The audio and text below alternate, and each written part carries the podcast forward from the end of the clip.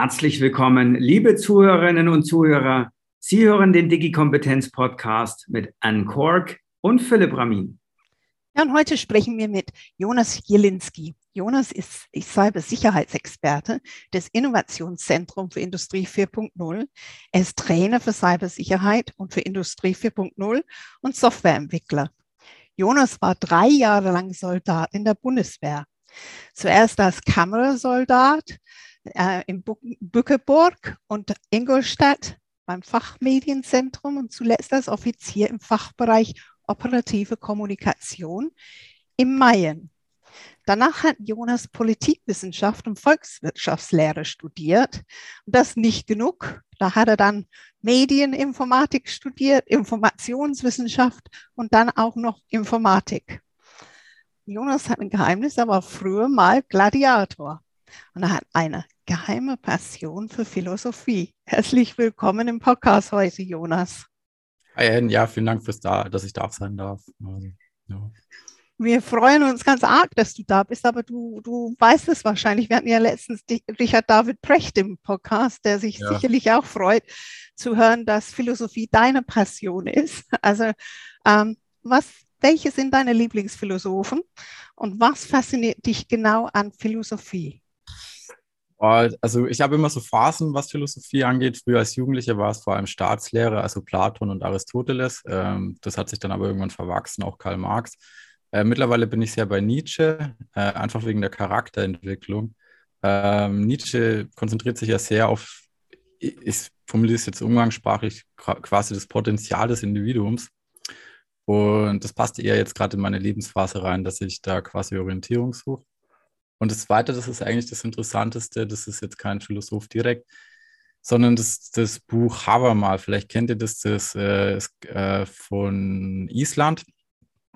Äh, also es ist ein Teil der germanischen Mythologie und es sind verschiedene Lebensweisheiten drin. Und das Interessante ist, also es hat mich total überrascht, aber das Buch wurde im 12. Jahrhundert wahrscheinlich niedergeschrieben. Also äh, das Gedicht stammt wahrscheinlich aus dem 9. Jahrhundert ungefähr, äh, aber man kann es aufs heutige Leben übertragen. Und ich fand es unheimlich faszinierend, dass quasi Menschen damals gelebt haben, äh, die genau ähnliche Probleme hatten wie wir heute. Also man liest es und denkt sich, ach, das könnte mir auch passieren. Das ist unheimlich faszinierend. Ja.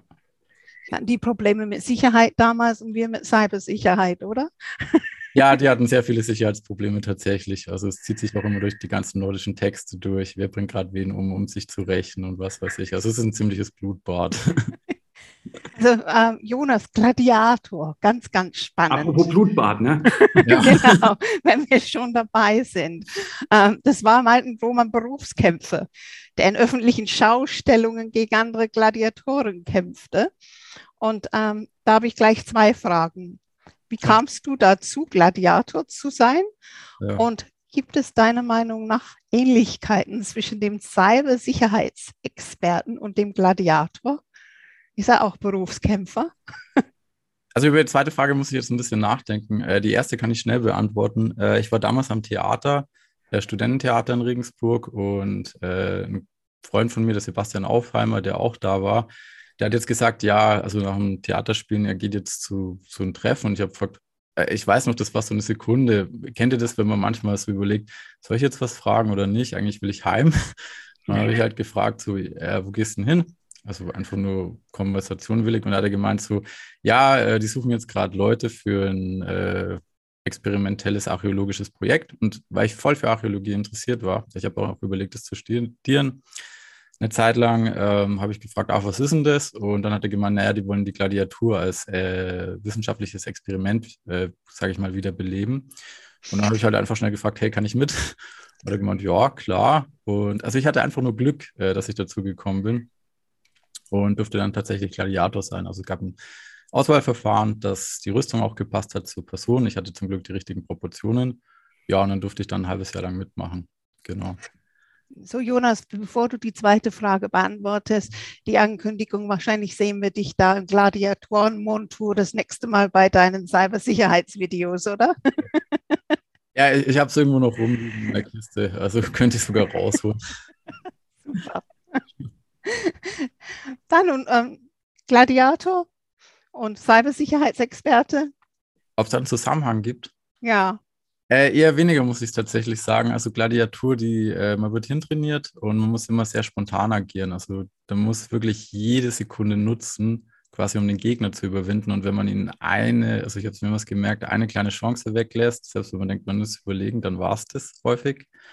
Und Cybersicherheit ist tatsächlich eher strategisch. Also man muss sich äh, sehr große Gedanken im Vorfeld machen, was mache ich richtig, was mache ich falsch. Weil wenn der Schaden kommt, dann ist er eigentlich schon drin. Also dann bemerkt man erst, wenn der Schaden da war. Also man muss sich wesentlich mehr im Vorfeld machen.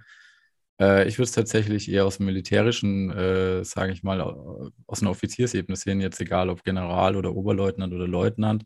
Man muss sich wirklich die Planung im Vorfeld Gedanken machen. Äh, ich glaube, Kunst des Krieges steht es sogar. Äh, die, ähm, die Chance des Angriffs ist quasi die Überraschung und die, die Verteidigung der Planung, also der Vorbereitung. Das heißt, wenn man sich mit Cybersicherheit beschäftigt, dann ist es vor allem eine Planungs- äh, und Vorbereitungssache. Gladiatur ist eher spontan und ja, ich sag mal etwa ja, ein bisschen brutaler. das war sozusagen eine implizite Buchempfehlung äh, für Clausewitz, äh, auch ein, ein, ein Klassiker der Literaturgeschichte, oder? Wenn ich richtig äh, ich erinnere. Achso, äh, ja, Clausewitz hat ja vom Kriege geschrieben. Nee, ich meine die Kunst des Krieges. Äh, vom oh. Du kennst den, es Sun Tzu, glaube ich, war es. Äh, aber okay. Ah, okay. Ja, man merkt einfach, ein sehr, ein sehr belesener Gast heute in unserer Folge. Ja, genau. Jetzt ist es so, Jonas, du arbeitest bei einem Unternehmen, das wir gut kennen, also das Innovationszentrum für Industrie 4.0, führende internationale Bildungsanbieter für die digitale Transformation und für Industrie 4.0. Und ähm, das Unternehmen hat vor wenigen Tagen einen E-Learning Award gewonnen, also Projekt des Jahres, ganz renommiert. Also Gratulation an alle, die damit beschäftigt waren. Okay. Ähm, in welchen Branchen äh, seid ihr unterwegs und ähm, sind das Schulungen nur für technische Mitarbeiter, die ihr da macht? Achso, äh, branchenmäßig sind wir weit aufgestellt. Eigentlich kann jedes Unternehmen, das sich für das Thema Industrie 4.0 interessiert, einfach bei uns anrufen und fragen, äh, was wir im Petto haben und ob wir ihre Probleme lösen können. Äh, deswegen bin ich auch gerne eigentlich bei uns im Unternehmen, weil es ist sehr abwechslungsreich. Also wir hatten jetzt tatsächlich öfter Projekte, wo jemand angefragt hat, wo wir eigentlich gedacht haben, hm, das ist jetzt nicht unser Kerngeschäft, aber das ist eigentlich sehr interessant und das könnten wir liefern und sind damit in den Kontakt gekommen. Genau, deswegen ist das eigentlich ziemlich offen. Hast du ein Lieblingsprojekt? Äh, ich überlege gerade. Äh, weiß nicht, ob ich es sagen kann. Äh, wir machen zurzeit Sicherheitsvideos äh, in Planung, äh, die groß rauskommen. Dann im November soll es, November, Dezember. Und es ist tatsächlich mein Lieblingsprojekt, weil ich darf äh, die ganzen Drehbücher schreiben. Und das heißt, ich kann wirklich in die Tiefe gehen geistig. Und äh, das Schöne ist, ich kann mir jetzt auch immer anfangen, diese Warum-Frage zu stellen. Äh, also warum ist es eigentlich ganz genau so? Und ich habe dann tatsächlich die Zeit, da nochmal nachzuschauen. Äh, bei anderen Projekten muss es dann, oder, oder in anderen Lebensbereichen muss es ja immer recht schnell gehen. Da habe ich wirklich die Zeit, mich tiefgreifend einzuarbeiten, macht das mehr Spaß. Ja, und mein Kollege, der Nils, der ist ja sehr kreativ mit der Kamera unterwegs und weil ich früher selber Filme gemacht habe, ist das dann auch eine tolle Atmosphäre, weil äh, ich kann ihm einfach so ein bisschen grob sagen, ich stelle es mir so und so vor, dann kommt er mit vielen Ideen, was man besser machen könnte. Das ist super, das macht richtig Spaß. Jonas, wenn unsere Gäste jetzt zuhören und, und vielleicht irgendwie dich auch nicht sehen, weil sie dich jetzt sozusagen nur über, über, über Spotify oder ähnliches hören, dann denken die sich bestimmt, okay, die reden da eigentlich über Cybersecurity oder werden es gleich noch viel mehr tun, aber es ging jetzt gerade um Gladiatoren, um Philosophie, dann so also beiläufig wieder erwähnt, du warst mal Kameramann. Ähm, diese, diese Interdisziplinarität, ist das etwas, wo du sagst, das ist eigentlich noch viel, also bräuchten wir viel, viel mehr, gerade im Cybersecurity-Kontext, vor allem vielleicht auch, wenn es um die Vermittlung von Cybersecurity geht, weil man, äh, oft merkt man halt schon, man hat jemanden gegenüber, der extrem Bescheid weiß zum Thema Cybersecurity, aber irgendwie kommt die Message dann trotzdem nicht rüber und es bleibt halt im Elfenbeinturm. Wie, wie, wie siehst du das? Du hast auch gerade über Skripte und Didaktik so ein bisschen beiläufig ges gesprochen da. Ja, Philipp, das kommt wirklich darauf an, was man genau bei Cybersicherheit machen will. Also das Feld ist sehr groß. Wir haben, glaube ich, jetzt in Europa 300.000 freie Stellen, was Cybersicherheit angeht. Mhm. Und ähm, also es kommt wirklich den Bereich an. Es gibt tatsächlich diese Nerds, also diese Pentester zum Beispiel, die seit 30 Jahren nichts anderes machen, als Skripte zu schreiben, wie komme ich irgendwo rein. Mhm. Und da ist es sogar sinnvoll, sich äh, zu spezialisieren, eben auf diesen technischen Bereich. Ähm, aber wie du schon meinst, da gibt es manchmal Kommunikationsprobleme mit der Umwelt. Da macht es dann tatsächlich Sinn, zum Beispiel, wenn man einen Psychologen hat, also jemanden, äh, ich nehme mal ein schönes Beispiel. Äh, meine Schwester ist Psychologin. Äh, wenn da jemand sagt, äh, die Wand ist weiß, dann schaue ich als Techniker die RGB-Werte nach und sage, hey, der liegt ja völlig falsch, da hat er überhaupt keine Ahnung. Und das sind doch meine RGB-Werte. Ich weiß doch, dass ich recht habe. Aber meine Schwester unterhält sich so lange mit ihm, bis ihr zumindest klar wird, woher der Winkel kommt, dass die Wand weiß ist und vielleicht ist sie dann weiß. Und das ist ja eine komplett andere Kommunikationsebene. Und das ist sehr wichtig, wenn man gerade mit Leuten arbeitet, äh, die, sagen wir mal, keine Techies sind, aber die auch wirklich ernst genommen werden, weil äh, Techies sind super, ich unterhalte mich auch super gern mit denen, aber die gehen dann halt immer in Technik auf. Ich glaube, Martin Limbeck hat das mal gesagt, äh, wie heißt das? Äh, Fachidiot schlägt Kunden tot. Und wenn man halt den Kunden ersetzt durch Mitarbeiter, dann sieht man da, wo das Problem sein kann. Genau. Sehr schönes Zitat. Das lohnt sich zu merken. ist, ist, auch, ist auch ganz gut zu den noch lebenden Kunden. Ja, auf alle Fälle. Ge gehen wir mal eine Runde zurück. Wie sieht es denn aus mit dem Management? Also viel, vielerlei äh, Unternehmen haben das Problem, die mhm. denken, Cybersicherheit ist ein Techie-Thema. Du hast ja gerade vorhin gesagt, es ist nicht unbedingt ein Techie-Thema, ne? also nicht immer ein Techie-Thema. Was sollte Management, Vorstand, Aufsichtsrat über das Thema wissen? Ja, die sollen wissen, dass sie die Mitarbeiter mitnehmen müssen. Das ist das A, und O. Also ich merke es gerade auch wieder bei den Skripte schreiben. Äh, wenn man eine IT-Architektur implementieren möchte, dann selbst wenn man die absolute Vogelperspektive hätte, die hat kein Mensch. Also das muss man sich immer klar machen. Selbst ja, die besten Cybersicherheitsexperten, die auch zu Recht 100.000 Euro im Jahr verdienen, weil sie da jahrelang sich auskennen, die können nicht alle Fälle im Unternehmen wissen. Das heißt, das muss an die Mitarbeiter weiterge weitergegeben werden. Und es funktioniert nur, wenn jeder Mitarbeiter genug qualifiziert ist auf seiner Position, dass er da sieht, aha, da ist eine Gefahr. Das ist das Erste. Und das Zweite ist, dass er einen intuitiven Anreiz braucht. Also er kann nicht extrinsisch kommen. Also es muss wirklich von innen kommen.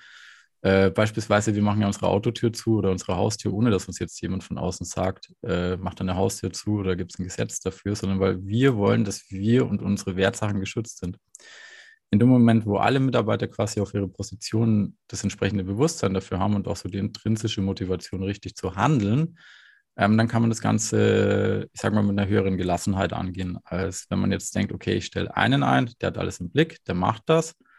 Oder äh, wenn man sagt, äh, ja, ähm, keine Ahnung, also wir behandeln das so als ein Randthema. Das mhm. wäre eher schlecht. Aber sag mal, Jonas, mal ganz deutlich gesprochen, ich meine, dieses, äh, diese Erkenntnis, dass das, äh, dass das Management seine, seine Mitarbeitenden enablen soll und mhm. wichtig ist, das ist ja eine Erkenntnis, die kennen wir mittlerweile schon relativ lange, also zumindest auf einer theoretischen Ebene. Warum, warum ist es denn nach wie vor so schwierig, das auch dann zu tun ähm, und, und auch wirklich mehr Leute mitzunehmen? Also haben wir da ein Umsetzungsproblem oder siehst du da irgendwelche Aspekte, die das erklären könnten? Also ich sehe es tatsächlich optimistisch. Äh, wenn man die letzten 20 Jahre zurückblickt, da hat sich dann einiges getan im Bewusstsein. Äh, früher hatten die meisten so Sicherheit, ja, ich habe hier einen Virenscanner. Mhm. Und ähm, das ist tatsächlich besser geworden. Also Leute, auch ganz normale Mitarbeiter, mit denen ich mich unterhalte, äh, die fangen dann plötzlich an, über Passwortschutz zu reden und sagen, ja, ich nutze sichere Passwörter und wissen plötzlich auch, was das ist. Das war vor acht Jahren komplett anders. Mhm. Ähm, da war das ein Exotenthema oder das heutzutage selbstverständlich für viele ist, ja, ich habe so eine Karte, damit muss ich mich irgendwo einloggen. Ähm, also da ist schon was in Gange. Ähm, jetzt speziell, es gibt so, sage ich mal, Ausnahmeerscheinungen, da ist äh, meistens, äh, das ist eine leichte Pauschalisierung, das Management schon so selber ein bisschen älter. Und das höchste der Zitate, das ich mal gehört habe, das war, spielt jetzt auch keine Rolle, welche Firma das war, sondern Automobilhersteller äh, im oberen Management hat er gemeint, ja, äh, Passwörter stören ihn, da kann er nicht richtig arbeiten damit, ähm, das dauert alles zu lang und ist zu kompliziert. Und das kann ich verstehen, äh, wenn man im Passwort überhaupt keinen Sinn sieht es ist wirklich einfach nur nervig. Das Problem ist, er hat natürlich diese Führung als Vorbildfunktion und wenn er seinen Mitarbeitern sagt, nee, er findet das nervig, er möchte die Systeme nicht so haben, da wird es halt schwierig, dann unten noch zu vermitteln für Leute, die das ja auch nervt. Äh, für was braucht ihnen das eigentlich? Mhm. Genau. Ich, ich will aber echt sagen, also wir sind da auf einem deutlich besseren Weg als vor acht Jahren. Also ich bin da sehr optimistisch. Heißt das aber, Jonas, dass das ähm, Schulungsthema zuerst anfangen sollte bei den Führungskräften, damit sie dann auch in, in der Lage sind, alles selber zu verstehen und auch so den richtigen Schwung mitzunehmen? Oder sagst du eher, schul mal alle und dann weißt du Bescheid? Also aus einer ganz praktischen Perspektive ist es sehr gut, wenn man die Führungskräfte von Anfang an einbindet, wenn man das Thema angehen möchte. Das hat einfach den Hintergrund, dass die die Entscheidung treffen und die Ressourcen freigeben. Und äh, wenn ich jetzt sage, ich sechs äh, wirklich bedeutende Führungskräfte dafür gewinnen kann, äh, dann äh, kommt das Ganze auch stärker ins Rollen, äh, als wenn ich 30, äh, sagen wir mittlere Mitarbeiter dafür begeister, weil die werden dann vielleicht das Wissen haben, aber wenn sie dann sagen, hey, wir bräuchten, keine Ahnung, eine OPCUA-Anbindung jetzt halt an die neuen Anlagen und da haben wir die und die technische Probleme. Mhm. Und dem Management, das die Ressourcen freigeben muss, ist eigentlich nicht äh, bewusst, dass das wirklich ein äh, Sicherheitsthema ist äh, für die Vernetzung, die jetzt kommen soll, dann denken die, ah ja, Vernetzung ist gut, äh, das wollen wir machen, äh, aber die wollen dann nicht die Ressourcen freigeben für Fortbildungen oder äh, für die technischen Notwendigkeiten. Das heißt, mit dem Management anfangen ist tatsächlich eine sehr gute Idee. Und ich sag mal dann so von oben tiefer nach unten streuen. So, mhm. Und, und was muss aus deiner Sicht das, das Management wissen? Also ich meine, da wird es wahrscheinlich nicht darum gehen, dass man da genau erkennt, was ist ein sicheres Protokoll oder nicht, sondern vermutlich sind es eher ja, taktisch-strategischere Fragestellungen, die dann da relevant sind. Hast du Beispiele, wo du sagst, das ist wirklich wichtig, dass man das einfach auch drauf hat, auch wenn man Manager ist? Äh, ich würde da gar, also das eine ist, äh, das sind zwei Paar Schuhe, die ich sehe. Das eine ist, ähm, Manager sollten natürlich das können, was jeder Mitarbeiter können sollte, also Zwei-Faktor-Authentifizierung. Ich habe ein YubiKey, eine Karte oder so und noch zusätzlich ein Passwort. Ähm, das ist selbstverständlich, das macht mich sicher.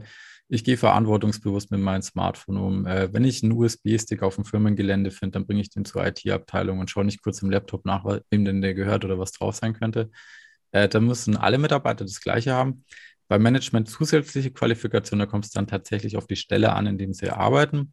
Was zum Beispiel für einen Einkauf sehr wichtig ist, dass sich jetzt äh, in den nächsten Jahren stärker durchsetzt, äh, dass die Produkte, die eingekauft werden, von Anfang an sicher sind, weil wir leider immer mehr Einfälle in der Lieferkette haben. Das heißt, es wird nicht, äh, sag mal, die Hauptfirma angegriffen, sondern äh, kein Witz, du hast dann an sechster Stelle irgendein IoT-Gerät, wo eine Software ist von 1990 drauf, äh, für die es eigentlich schon Updates gäbe, die aber nicht draufgespielt werden. Ja, und der Einkauf, das sieht natürlich das nicht, woher will er es denn wissen? Also er hat dazu noch nicht die äh, Anlernphase gehabt und der kauft dann halt das beste Produkt in seinen Augen, aber es ist dann halt auch vielleicht einfach das unsicherste. Mhm. Ist denn Cyber Security ein, also per se, du hast das Beispiel mit den Passwörtern gebracht, per se ein Widerspruch zur zu Convenience, zu äh, einer, einer, sag mal, zu einer angenehmen Art und Weise, wie man IT nutzt? Oder müssen wir vielleicht auch überdenken, was sozusagen Cybersecurity Usability angeht? Also, dass man im, im Prinzip schafft, Cybersecurity so zu implementieren, dass man eigentlich das gar nicht mehr richtig merkt? Oder ist das einfach eine Illusion und man, man, man muss es merken, weil nur dann, äh, nur dann ist auch ein Bewusstsein da, nur dann wird es angewendet? Äh, ja, also äh, Usability von Cybersicherheit ist ein sehr großes Thema. Äh, da sollte unbedingt auch äh, Ressourcen reinfließen, weil ähm, es ist ein Widerspruch da. Also Cybersicherheit macht das Leben unbequemer.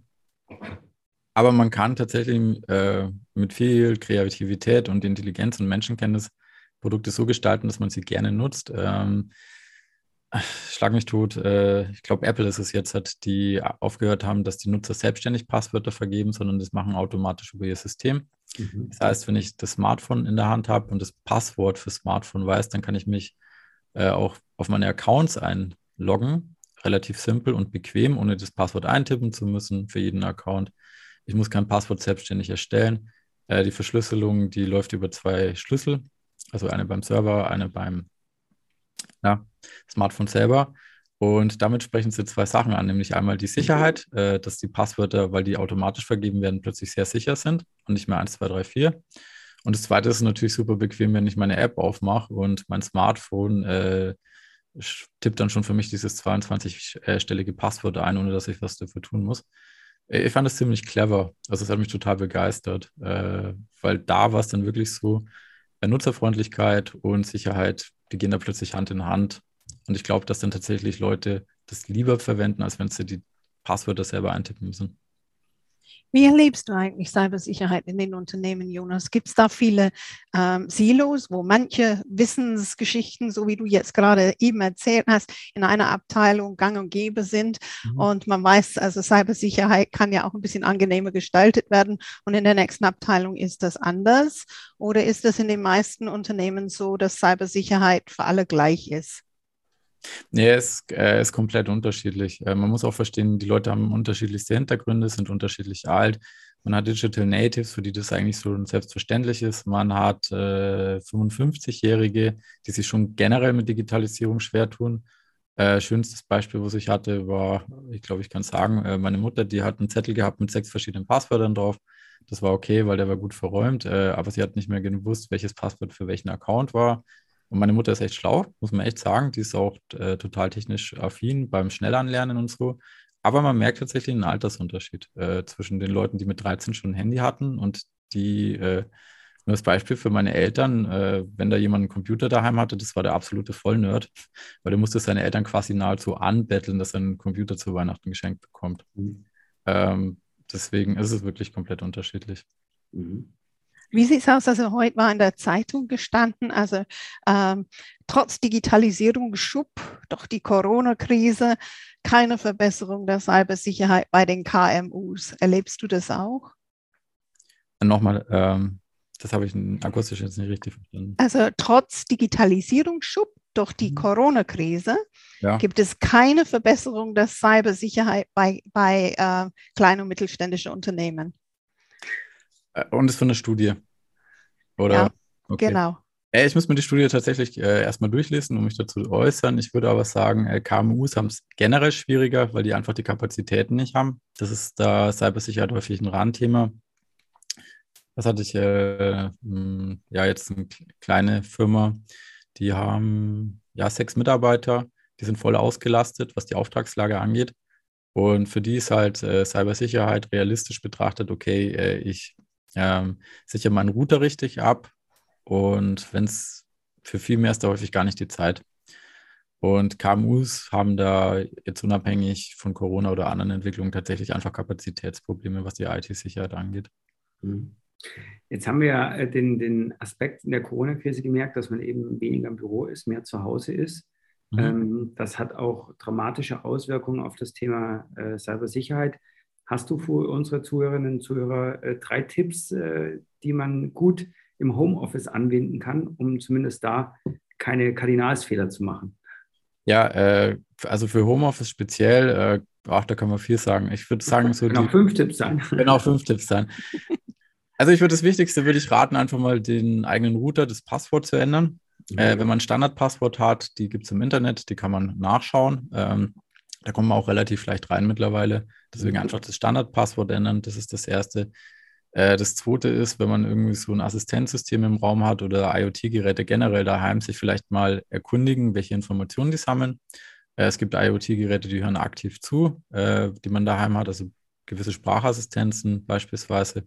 Assistenzsysteme, äh, ich will jetzt keine Firmennamen nennen, sich selber einfach mal erkundigen und dann sich einfach die Frage stellen, will ich, dass mir beim Kundengespräch da jemand zuhört? Oder will ich, dass privat jemand zuhört, wenn ich mich beispielsweise mit meinem Partner streite? Ähm, das ist eigentlich ein ziemlich guter Tipp. Das nächste, da muss dann aber die Firma äh, involviert werden. Das sind dann zum Beispiel so Sachen wie VPN-Verbindung, also dass eine sichere Vernetzung äh, zum Firmennetzwerk stattfindet. Mhm. Genau. Super, Jonas. Also sehr viele verschiedene Geschichten, die da sind. Gibt es so, so Annahmen, die die Leute immer wieder haben? Also ich habe ja immer zum Beispiel früher geglaubt, also meine ganzen Browser würden sich updaten von selber. Wenn ich jetzt ein Windows-Update mache, dann wäre das ja auch alles erledigt. Gibt es allgemeine Geschichten, die die Leute immer wieder vergessen? Äh, ja, gibt es immer wieder. Ähm ich glaube, das Aktuellste ist tatsächlich äh, mit der Browser-Aktualisierung, dass man die selbstständig vornehmen sollte und zwar regelmäßig. Also, was ich zum Beispiel merke, ähm, wenn ich in Firmen gehe, dass dann Leute sagen, ja, wir benutzen diesen Browser seit zehn Jahren und ich bin total zufrieden, weil die Prozesse sind damit eingestellt. Das stimmt auch. Äh, der Arbeitsflow ist quasi jetzt drin für diesen einen Browser. Der ist dann aber teilweise total veraltet und unsicher. Also da muss man flexibel sein. Äh, das zweite, das meines Erachtens das Wichtigste jetzt mittlerweile ist, ähm, Äh, Passwortschutz wird immer über Passwortlänge ähm, definiert. Also wenn ich ein 10 Zeichen Passwort habe, bin ich relativ sicher. Es ist aber tatsächlich die Passwortkomplexität. Also je mehr Zeichen ich verschiedene ich drin habe, desto sicherer bin ich. Und mittlerweile ist es auch leider so, äh, dass mit entsprechender Rechenpower kommt man auch übers Internet relativ leicht rein in Accounts. Das heißt, das Wichtigste ist jetzt im nächsten Schritt tatsächlich so eine Zwei-Faktor-Authentifizierung mhm. zu machen. Äh, mit YubiKey oder einer Karte oder einem Smartphone, weil äh, es leider jetzt schon so ist, dass die Rechenkapazitäten so hoch sind, dass selbst ein langes Passwort eigentlich nicht mehr als sicher genug erachtet werden kann. Genau. Mhm. Jonas, bezogen auf regelmäßige Passwortänderungen und so weiter, du beschäftigst dich ja auch äh, eine ganze Menge mit, mit, mit KI, mit künstlicher Intelligenz und wir können uns das jetzt mal wunderbar bildlich vorstellen als zwei Gladiatoren, die gegenüberstehen. Ja. Ich weiß nicht, ob sie gegenüberstehen oder miteinander kämpfen auf der gleichen Seite. Also KI auf der einen Seite, Cybersecurity auf der anderen. Was wird KI zukünftig für Cybersecurity bedeuten? Wird es bedeuten, dass ah, ja. wir uns dadurch besser schützen können? Ja, also wird es sozusagen eher den, den, den Verteidigern helfen oder ist es vielleicht eine unglaublich starke Waffe, um Angriffe dann auch eigentlich noch mehr zu automatisieren und, und noch klüger zu machen. Äh, ja. Was sind da deine Überlegungen dazu? Äh, ist super spannendes Thema, äh, ist auf alles Fälle beides. Also mit KI kann ich bessere Angriffe starten. Also man kann ja äh, menschliche Stimmen mittlerweile sehr gut mit KI simulieren. Das heißt, äh, Philipp, wenn ich jetzt, äh, weiß nicht, ein Kunde anruft und sagt, er braucht dringend Informationen von dir zu dem und dem Projekt, dann kannst du dir leider nicht mehr sicher sein, dass das wirklich die Stimme von, ist von dem Kunden, mit dem du seit Jahren Kontakt hast. Also das ist jetzt vorbei. Ähm, aber KI, ich sage mal, eine moderne IT-Architektur, IT-Sicherheitsarchitektur ohne KI ist fast unmöglich. Ähm, mhm. Früher war es ja so, wir hatten unsere Firewalls und ich sage mal standardmäßig, äh, lapidar gesagt, da gab es halt Regeln. Äh, da wurde nachgeschaut, gibt es bestimmte Signaturen in der Software, die da reinkommt oder beim Antivirenprogramm. Und äh, wenn die Software, die ich geprüft habe, bestimmte Eigenschaften hatte, da war so eine Datenbank in Anführungszeichen hinterlegt, da wurde alles durchgeprüft, dann konnte ich mir sicher sein, okay, das ist sicher. Äh, Angreifer sind aber mittlerweile sehr geschickt. Und wenn ich jetzt ein komplettes Netzwerk überwachen will, dann kann ich mich nicht mehr darauf verlassen, dass ich jeden Angriff kenne, weil davon gibt es eigentlich zu viele. Das heißt, ich brauche jetzt eine künstliche Intelligenz, also eine, die auf Maschinenintelligenz basiert, äh, die prüft, ist das noch im normalen Bereich oder nicht. Und vielleicht kann man sich so ein bisschen so vorstellen, wie wenn man selber denkt. Also wenn man selber durch die Innenstadt geht, das äh, Normale fällt einem gar nicht mehr auf, weil sie mit Gedanken irgendwo anders. Das Unnormale fällt ins Auge. Also wenn er jetzt plötzlich jemand vom Fahrrad kippt zum Beispiel. Und ähm, ja, das ist, sollte man sich klar machen, das ist irgendwie auch keine Selbstverständlichkeit, dass unser Gehirn so funktioniert. Also da vor, angenommen, ich gehe durch die Innenstadt, ich sehe einer kippt von Fahrrad, dann denke ich mir automatisch, uh, da passiert was, da muss ich helfen. Das ist tatsächlich jahrelanges Training von unserem Gehirn. Und genau, also normale und unnormale Zustände zu erkennen. Und genauso muss ich dann halt eine KI anlernen. Äh, ja, äh, was ist jetzt normal? Dann kann die irgendwann erkennen, was ist unnormal. Ähm, das Problem in der Praxis im Moment leider noch so, ähm, wie justiere ich die?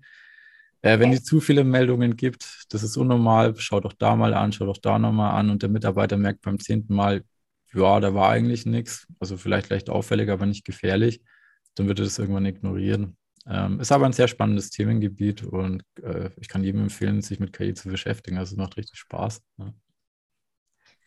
Ja, Jonas, Probe aufs Exempel. Also bei mir zu Hause ist das so gewesen. Meine Mutter mhm. ist Polsterin.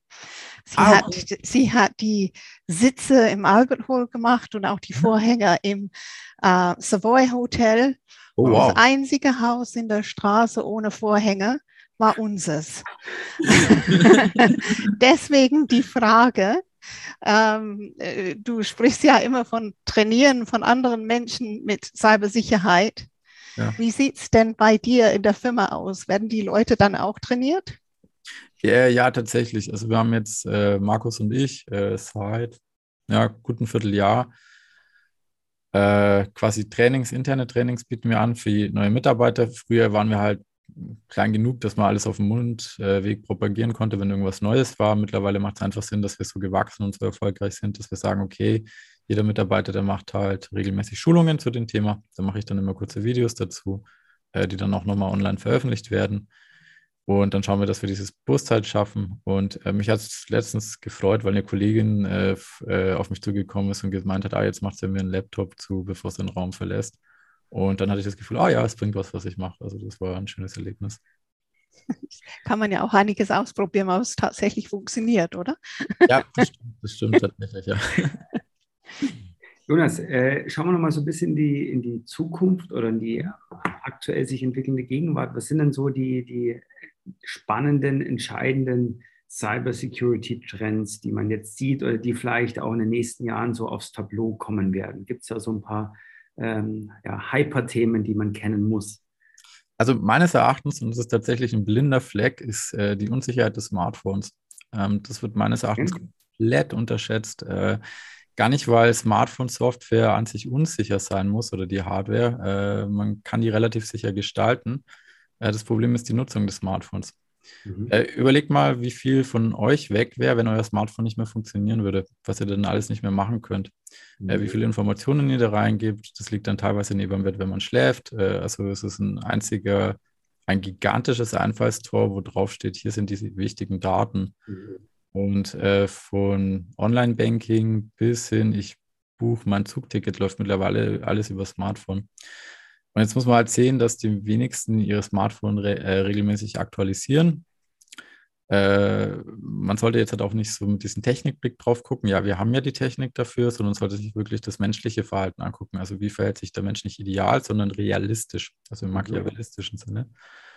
Und ähm, ja, ich sehe da eigentlich große Chancen für Kriminelle, sich da in Zukunft eine goldene Nase zu verdienen. Aber vielleicht werde ich eines Besseren belehrt, das würde mich ja freuen. Ein, ein anderes großes Thema, ähm, und vielleicht ist das aber auch ein Lösungsansatz für die Entwicklung zukünftiger Produkte, Prozesse und Dienstleistungen, ist äh, Security by Design, also die mhm. Überlegung, dass man ja. Security von Anfang an mitdenkt und integriert. Ähm, wie weit sind wir da aus deiner Sicht und kannst du vielleicht auch noch mal ein bisschen erläutern, was das Grundprinzip von diesem, ja, von Security by Design ist? Mhm. Also das Grundprinzip ist relativ schnell erklärt. Man sagt halt, äh, früher war es tatsächlich so, man hat ein Produkt rausgebracht und dann gesagt, ui, jetzt spielt plötzlich Cybersicherheit ein großes Thema, naja, dann verbessern wir es. Mhm. Ähm, häufig ist leider auch in der Entwicklung immer noch so, gerade bei der Software, dass einfach die Zeit und die Ressourcen fehlen, äh, da von Anfang an Cybersicherheit einzuplanen. Da gibt es jetzt zum Glück ein Umdenken. Also mittlerweile wird nach, äh, stärker nachgefragt, hey, wir wollen sichere Software haben. Das heißt, die Hersteller von der ersten Minute an, wenn sie ein Programm planen, also eine neue Software, überlegen die sich Sicherheitsmaßnahmen und wird auch getestet. Also ich kann sagen, äh, wir bei uns, wir haben äh, Learning Management System. Da war von Anfang an äh, Cybersicherheit, habe ich mir natürlich ganz groß aufgestellt und gesagt, okay, das müssen wir auf alle Fälle abdecken. Ähm, das heißt, von der ersten Codezeile an äh, wurde dann getestet, ist das sicher, ist das unsicher, wo sind die Schwachstellen, wir haben einen Pentest gemacht und was weiß ich. So, äh, Frage ist, wie entwickelt sich das? Naja, äh, ich freue mich darüber, dass Hersteller immer stärker danach fragen. Man muss aber da auch realistisch sein. Ähm, die meisten Leute kaufen permanent äh, IT-Produkte, ohne sich groß darüber Gedanken zu machen. Und gerade in diesem IoT-Bereich, also wir vernetzen jetzt unseren kompletten Alltag, ist tatsächlich so, dass die meisten Leute leider nicht wissen, ähm, wie sicher ist das Produkt, was ich kaufe. Und was ich persönlich schade finde, ist sich eigentlich auch noch nicht erkund erkundigen. Also es gibt zu vielen Produkten, keine Ahnung, äh, intelligente Steckdose, äh, kann man googeln, äh, die Steckdose, die man kaufen möchte. Wie sicher ist die, diese intelligente Steckdose? Und dann findet man häufig schon, naja, lieber eine andere kaufen. Wird, aber dieser erste Schritt wird leider noch nicht gemacht. Ich hoffe, dass sich das in den nächsten Jahren bessern wird. Genau. Muss man da mehr Aufklärung dann auch organisieren für diese verschiedenen Prüfungen, die dann stattfinden? Müssten, weil vieles geht von Mund zu Mund Propaganda. Ich habe einen Drucker, der ist ja super, kannst ja. ja kaufen, der funktioniert ja auch super, ohne dass das Thema überhaupt eine Rolle spielt. Ja, naja, Frage ist halt, wer das machen sollte. Also wer sollte in Anführungszeichen Leute aufklären? Äh, erstmal, also ich persönlich sehe mich jetzt nicht als jemand, der andere aufklären müsste, wenn die mich explizit nicht danach fragen. Ich habe Leute im Freundeskreis, die mich dann ab und zu fragen, wo ich dann halt kurz nachgucke, ob es dazu schon was gibt. Ähm, hm, vielleicht muss es einfach, es klingt hart, aber vielleicht muss auch erstmal bei den einen oder anderen irgendwas passieren. Mhm. Das Schlimme ist, die meisten merken nichts, wenn irgendwas passiert. Also äh, wenn sie sich irgendein IoT-Gerät daheim einschaffen und sich über smarte Home freuen, dass die Jalousien auf und zu gehen, äh, dann wissen sie nicht, dass die Hersteller äh, dann wissen, wann man quasi das Haus verlässt und wann man wieder kommt. Ja, und dass, äh, wenn Einbrecher dann unsicheres Protokoll sind, dass die eigentlich ziemlich genau dann sagen können, wann ist dann jemand daheim und dann nicht und das aus 300 Kilometer Entfernung. Äh, aber ich habe da jetzt tatsächlich auch keine Lösung parat, wie man das angehen könnte. Gibt es einen ein, ein Trick, Jonas, wie man schneller merkt, dass man infiltriert worden ist? Wir hatten ja letztens im mhm. Podcast den Präsidenten vom Cybersicherheitsrat und da hat er erzählt, Unternehmen, ich glaube, es waren 232 Tage brauchen die, ja. bis die dann überhaupt mitbekommen, dass jemand mitten bei denen im System ist. Gibt es da ein paar Tricks, wie man das schneller merken könnte? Oder ist das irgendetwas, was, womit wir leben müssen, dass wir so schnell, so spät entdecken? Ähm, ja, puh, schwierig. Also ich, ich kenne die Aussagen auch von IBM, hat dazu veröffentlicht letztens. Ähm, es sind tatsächlich mehrere hundert Tage, bis da so ein Fall entdeckt und gelöst wird. Äh, IBM hat riesige Ressourcen und sind wirklich Meister in ihrem Fach, aber selbst die dauert lange. Also die haben über andere Unternehmen geschrieben, aber ich gehe auch davon aus, dass das bei Ihnen ähnlich länger dauert. Wir haben tatsächlich ein Problem mit der großen Datenmenge zurzeit, ähm, die im Umlauf ist. Und wir wissen nicht, wie wir all diese Daten in kurzer Zeit so analysieren können, dass da Vorfälle sind. Vielleicht kann man das mit dem Anfang, was ich gesagt habe, vorgreifen. IT ist vor allem Strategiethema, also kein spontanes Kämpfen und Zuschlagen und schnell reagieren, sondern man muss von Anfang an mitdenken. Und das Anfang an mitdenken kann auch einfach bedeuten, dass ich äh, eine aktuelle Firewall auf meinem Rechner habe weil wenn dann irgendwas kommt oder ein aktuelles Virenprogramm, dann merke ich es. Ähm, ich merke nicht, wenn der drin ist und meine Systeme sind noch nicht darauf vorbereitet. Also ja. Mhm. Und ich glaube, du hast da auch einen ganz wichtigen Punkt angesprochen mit, mit dem Thema Daten. Letztlich, wenn ich äh, im Prinzip es nicht schaffe, Daten verfügbar zu machen und Daten in einer gewissen Qualität zu haben in meinem Unternehmen, dann werde ich auch keine Muster oder Anomalien erkennen, wenn ein Angriff stattfindet.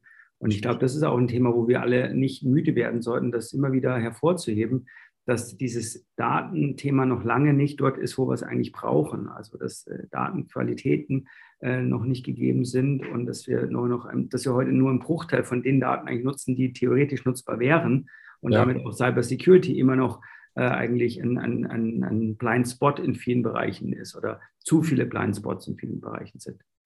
Ja, das stimmt, ja. Wie häufig ist das, Jonas, dass die Menschen dann diese Penetrationstests machen lassen? Passiert das äh, sehr oft? Ist das sehr teuer? Oder ähm, ist es etwas, wo wir öfters mal dran denken sollten, sowas machen zu lassen? Also es ist tatsächlich sehr teuer. Man muss sich zweimal überlegen, ob sich das lohnt. Ähm, ja, Pentests sind toll, äh, vor allem wenn ich äh, Software in kritischen Bereichen habe. Also wenn ich beispielsweise für ein Flugzeug Software herstelle, dann wird es vielleicht schon Sinn machen, Pentest zu bezahlen. Ähm, äh, ich glaube, KMUs ist schwierig. Ähm, Gerade kleine Unternehmen werden es sich nicht leisten können. Das ist einfach so. Aber für die äh, ist ein Pentest äh, auch, ich sag mal, erstmal zu viel weil äh, sie häufig diese Standardmaßnahmen noch nicht haben und mein Pentest würde dann halt eine Viertelstunde dauern, weil ich einfach nur schauen muss, okay, wie komme ich in den Router rein? Äh, okay, ich nutze das Standardpasswort, zack, ich bin drin. Da bräuchte ich eigentlich keinen Pentest. Ich kann den auch einfach fragen, hey, äh, wie ist denn das Passwort von deinem Router? Ist das ein aktuelles Passwort? Mhm. Äh, KMUs tun sich einen riesigen Gefallen damit. Äh, da gibt es vom BSI äh, ISO-Normen, was weiß ich. Also es gibt jetzt relativ viele Frameworks oder äh, sagen wir mal Muster oder Anleitungen auf dem Markt, mhm. äh, wie man Unternehmer sicher machen kann. Es geht auch so nach Bausteinprinzip, habe ich A, B, C schon gemacht. Mhm. Und ähm, meines Erachtens den größten Fehler, der machen kann, ist zu denken, ich muss da jetzt alles machen als KMU. Und U, uh, das ist zu viel, das schaffe ich ja gar nicht, ich lasse es bleiben. Ähm, lieber, ich sage mal, 30 Prozent überhaupt abdecken, weil dann ist man wenigstens von diesen 30 Prozent geschützt. Also klar, wenn man den Rest im Laufe der Jahre auch noch angeht, ist super. Aber äh, äh, lieber das angehen und wirklich die Grundbausteine äh, machen, bevor man dann irgendwie an Pentests denkt. Mhm. Auch von dem, was sehr interessante Ergebnisse liefern und Spaß machen. Aber Quintessenz ist letztlich als KMU, ich kann definitiv Dinge tun und äh, natürlich kostet es auch irgendwann mal Budget, aber ich kann letztlich auch schon bestimmte Basics und wichtige Grundvoraussetzungen schaffen, indem ich mich auseinandersetze, indem ich bestimmte Regeln beachte, indem, indem ich bestimmten Standards folge, die sich etabliert haben. Äh, ohne dass ich jetzt gleich irgendwie da viele hunderttausend oder Millionen Euro investiere. Auf alle Fälle. Vor allem äh, KMUs äh, sind jetzt auch immer stärker digitalisiert und vernetzt, das ist ja auch selbstverständlich. Und jetzt überlegt mal, ihr seid ein Angreifer und ihr wollt ein Geld, dann könnt ihr natürlich sagen, okay, ich gehe jetzt zu den Großen und erpresse die. Mhm. Aber wenn die jetzt halt ihre ganzen Sicherheitsmaßnahmen fahren und auch entsprechende Rechtsabteilungen dahinter haben und äh, Beziehungen zum Staat, die das auch konsequent verfolgen, naja, vielleicht gehe ich dann lieber zu 10 oder 20 KMUs. Da hat zwar der Einzelne nicht so viel Geld, aber dann macht es halt die Masse. Mhm. Und äh, für KMUs lohnt sich Sicherheit auf alle Fälle, weil wenn sie keine Sicherheit haben, dann ist ihr Geld auch weg. Also, mhm. ja. ja. Nochmal kurz zur, zur Bildung zurück. Also mir fällt auf, dass ähm, das Cybersecurity-Verhalten nicht zwangsläufig mit dem Alter korreliert. Nicht ah, zwangsläufig. Ich weiß nicht, ob es da, da auch wirklich schon gute Studien gibt, aber mein Eindruck ist, dass gerade auch äh, die ganz junge Generation, wir zählen uns ja alle noch zur jungen Generation, aber sagen wir die ganz junge Generation, also Teenies und, und noch ja. jünger, sich nicht zwangsläufig da geschickter verhalten, mhm. als vielleicht jemand, der 40, 50, 60 plus X ist, ja. weil man da äh, noch, noch, äh, wie soll ich sagen, noch, äh, noch gelassener ist und unbeschwerter ja. und gerade so mit diesem Social Media Thema aufgewachsen ist und da vielleicht auch einige Kardinalsfehler macht. Wie siehst du das? Müsste man da auch mehr aufklären, auch was so die heutige Social-Media-Nutzung angeht? Müsste man auch in den Schulen da vielleicht, äh, ja, das ist ja eh ein Thema, ein Dauerbrenner, dass man da auch Kompetenz aufbauen müsste mit eigenen Fächern. Was sind da deine Gedanken dazu, Jonas? Äh, also ich gebe dir hundertprozentig recht, dass man es nicht so am Alter festmachen kann. Äh, vielleicht äh, zu den Jugendlichen noch. Ja, äh, weiß nicht, äh, mit 16, 21 ist man einfach risikobereiter, ähm, statistisch. Das ist einfach so, gerade Männer. Äh, also die meisten Motorradunfälle, die beginnen halt, passieren halt bis 30, äh, weil der halt der Immun, äh, Testosteron entsprechend vorhanden ist oder der Rest vom Hormonhaushalt und das Gehirn entwickelt ist, dass man da besonders risikobereit ist. Das heißt, man sieht auch alles ein bisschen lockerer. Mhm. Äh, ab 30 wird man dann meistens so ein bisschen ruhiger und ernster und vorsichtiger. Ähm, bei Jugendlichen ist es tatsächlich eine große Naivität. Mir will doch erstmal keiner was Großartiges, Böses, wenn ich meine Daten rausgebe. Ich fand da eine schöne Aktion, das ist, hm, muss jetzt schon zehn Jahre her sein, äh, wo ein IT-Sicherheitsbeauftragter, äh, der hat auch für die Bundeswehr gearbeitet, deswegen hat er es mir da mal erzählt, äh, die haben das mit der Absprache der Schulung gemacht. Ähm, die haben von einer Schülerin, äh, Facebook war es damals der Social-Media-Account schlechthin, einfach alle Facebook-Fotos genommen, auf Plakate ausgedruckt und in der Schule verteilt und aufgehängt. Äh, die Schülerin hat geheult, die hat sich richtig verletzt gefühlt und vom Kopf gestoßen. Aber eigentlich ist dann allen Schülern erst in dem Moment klar geworden, äh, ja gut, jetzt hat meine ganze Schule meine Social-Media-Bilder gesehen, aber auf Facebook hat es die ganze Welt gesehen. In der Schule habe ich mich darüber aufgeregt, dass alle meine privaten Fotos sehen und ich auf großen Plakatwänden bin. Äh, aber im Kopf hatte ich nicht, dass ich das eigentlich mit der ganzen Welt teile. Und äh, ja, ich bin auf alle Fälle dafür, dass quasi bei Heranwachsenden da auf alle Fälle ein Verantwortungsbewusstsein gelegt wird äh, wie gehe ich verantwortungsbewusst mit Social Media um. Und vielleicht da auch ein bisschen klar machen, ja, es ist lustig, mit 16 Faxen zu machen vor der Kamera und das ins Internet zu stellen, aber das geht dann halt auch meistens gar nicht mehr weg. Also gute, gute Punkte, zumal das ja auch nichts mit Kriminalität zu tun hat, sondern eher was mit, äh, wie nutzen wir, sagen wir mal, Digitalisierung. Ja? Und ich glaube, das Problem liegt schon auch darin, dass den meisten von uns, ich sage jetzt ganz bewusst von uns allen, das nicht erklärt wurde. Ja, ja, also die, die, die Technologien, die äh, Applikationen, die kommen immer und es ist ein Trend, man möchte dabei sein. Ja. Und erst sehr, sehr viel später mit einer Latenz wird eigentlich dann darüber gesprochen, was sind die Limitationen und die Probleme. Und äh, dann ist es aber viele, oft, vielerorts dann auch schon viel zu spät. Das stimmt. Vor allem, wenn man gerade Social Media anguckt, die haben ja mittlerweile selber KI-Algorithmen, die an die Spielindustrie angelegt sind. Also äh, auch, äh, sagen wir mal, einarmiger Bandit mäßig dass immer mehr Anreize gesetzt werden, äh, mehr Zeit darauf zu verbringen. Und jetzt muss quasi unser Gehirn es schaffen, äh, mhm. zu sagen, ja, das ist alles super interessant und ich möchte jetzt das unbedingt hören, was da auf TikTok ist und auf LinkedIn und Facebook und was weiß ich. Mhm. Aber es ist zu unsicher. Und da muss dann wirklich äh, eine emotional bewusste Gefahr da sein, die höher ist als das Bedürfnis, jetzt halt zu Start, äh, einen Status zu erstellen ich befinde mich gerade am Flughafen und bin auf Geschäftsreise, weil das ist tatsächlich schon ein Eingriffstor für Anfall, äh, Einfallstor für Angreifer. Da gab es auch schon Fälle dazu, wo dann diese Informationen, okay, Chef befindet sich am Flughafen, er hat gerade ein interessantes Buch gelesen, äh, als Einfallstor genutzt wurde, um, ich glaube, das war ein Schaden von 500.000 Euro zu verursachen. Wow, wow. Ja, Jonas, äh, wir, wir könnten hier das unendlich fortführen. Es ist wirklich äh, extrem spannend, mit dir zu sprechen, weil du die Sachverhalte auch so gut runterbrechen kannst. Ach, danke. Ähm, wir kommen aber nichtsdestotrotz äh, jetzt ganz sicher auch zum Ende äh, unseres äh, Podcasts. Wir haben da immer zwei Fragen, die wir all unseren Gästen stellen, so auch dir. Erste Frage kommt von mir, äh, eigentlich sehr allgemein gehalten, such dir aus, wie du es beantwortest wenn du äh, so ein bisschen an die Zukunft denkst, was sind für dich die drei Prioritätsthemen? Das kannst du jetzt beantworten äh, aus wirtschaftlicher, ökonomischer, philosophischer Sicht. Was sind für dich in nächster Zeit einfach drei wichtige Themen für uns alle und für dich persönlich? Äh, jetzt auf Cybersicherheitsspezialist. Auf alles, auf alles bezogen, auf Cybersicherheit, was du möchtest. Ich bleibe mal bei Cybersicherheit, weil das wird übersichtlicher, sonst muss ich zu lange nachdenken. äh, okay. Hm, ja, also Cybersicherheit auf alle Fälle äh, Qualifikation und Bewusstsein schaffen in den nächsten Jahren, weil äh, die Stellen müssen besetzt werden. Also ansonsten, die Leute wollen vernetzen, um die Vorteile abzuschaffen, äh, einzuheimsen. Das wird auf alle Fälle gemacht werden, weil die Vorteile so groß sind. Und wenn wir die äh, Sicherheitsstellen nicht besetzen, dann wird da massiv, also milliardenfacher wirtschaftlicher Schaden entstehen. Ähm, genau, das ist das Erste das Zweite ist, dass man sich halt bewusst sein sollte, im Idealfall äh, weiß jeder Mitarbeiter für seinen Bereich, äh, was wichtig ist und was äh, unwichtig ist und hat jeder so eine intrinsische Motivation. Genau. Äh, das dritte, okay, pass auf, das dritte ist kein Cybersicherheitsthema. Ähm, ich habe mich mit äh, Cole Newport, den ITler, beschäftigt, der hat viel zu Social Media geschrieben und Aufmerksamkeitsdefizit unserer Gesellschaft. Das ist tatsächlich ein Sicherheitsthema. Insofern, äh, je unaufmerksamer wir sind, desto leichter wird es Angreifern, uns zu manipulieren und Social Engineering zu betreiben. Ich kann aber jedem empfehlen, der ein schönes Leben in einer digitalisierten Welt haben will, einfach mal einen Podcast von Cole Newport reinzuhören und zu hören, was der zu sagen hat, weil das macht wirklich das Leben angenehmer. Genau. Super. Hört sich richtig gut an, Jonas. Jetzt meine letzte Frage. Ähm, die drei Themen, ähm, wo du sagen würdest, bitte, bitte, bitte Leute, lernst das für die Zukunft? Boah, oh Gott. Äh, müsste ich jetzt lügen. Äh, ich sehe mich tatsächlich jetzt nicht als Missionar, der anderen Leuten sagt, äh, was sie tun haben oder äh, wie sie jetzt sind.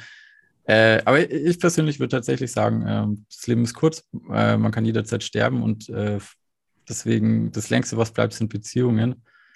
Und man sollte sich wirklich da auf die Beziehungen äh, fokussieren. Und äh, ein schönes Leben ist tatsächlich, wenn man auch sich sicher sein kann, dass man ein gewisses Maß an Privatsphäre hat und die auch schützen kann und das von seinen Freunden und Familie ebenfalls. Also, ja. Wer hätte so ein Schlusswort, wer hätte so ein Schlusswort von einem Cyber-Security-Experten erwartet? Aber ja, mich, mich wundert es nicht, Jonas. Vielen lieben Dank für das äh, wirklich unglaublich spannende, gehaltvolle Gespräch rund um Cybersecurity und viele andere Themen. Vielen Dank, dass du bei uns heute zu Gast warst. Ja, vielen Dank für die Einladung. Ja, Jonas, und danke auch von mir. Das war heute das Gespräch mit dem Gladiator, der das Unnormale immer entdeckt und dafür sorgt, dass die Beziehungen immer gut bleiben, trotzdem, dass er Cybersicherheit schuld. Das war das Gespräch mit Jonas Hielinski, Cybersicherheitsexperte vom Innovationszentrum für Industrie 4.0. Und falls Sie, liebe Zuhörerinnen und Zuhörer, einen ebenso spannenden Gast kennen, wie Jonas heute das bei uns war, dann einfach bitte eine E-Mail unter podcast.i40.de schicken und mit unserem Hashtag Digikompetenz Podcast könnt ihr verfolgen, was sich sonst noch alles bei uns tut. Und diejenigen, die öfters mal zuhören, die wissen es ja, Philipp und ich, wir machen Purzelbäume. Wenn ihr das nächste Mal dabei seid, wenn es wieder mal heißt, bleibt digital kompetent mit Philipp Ramin und Anne Koak.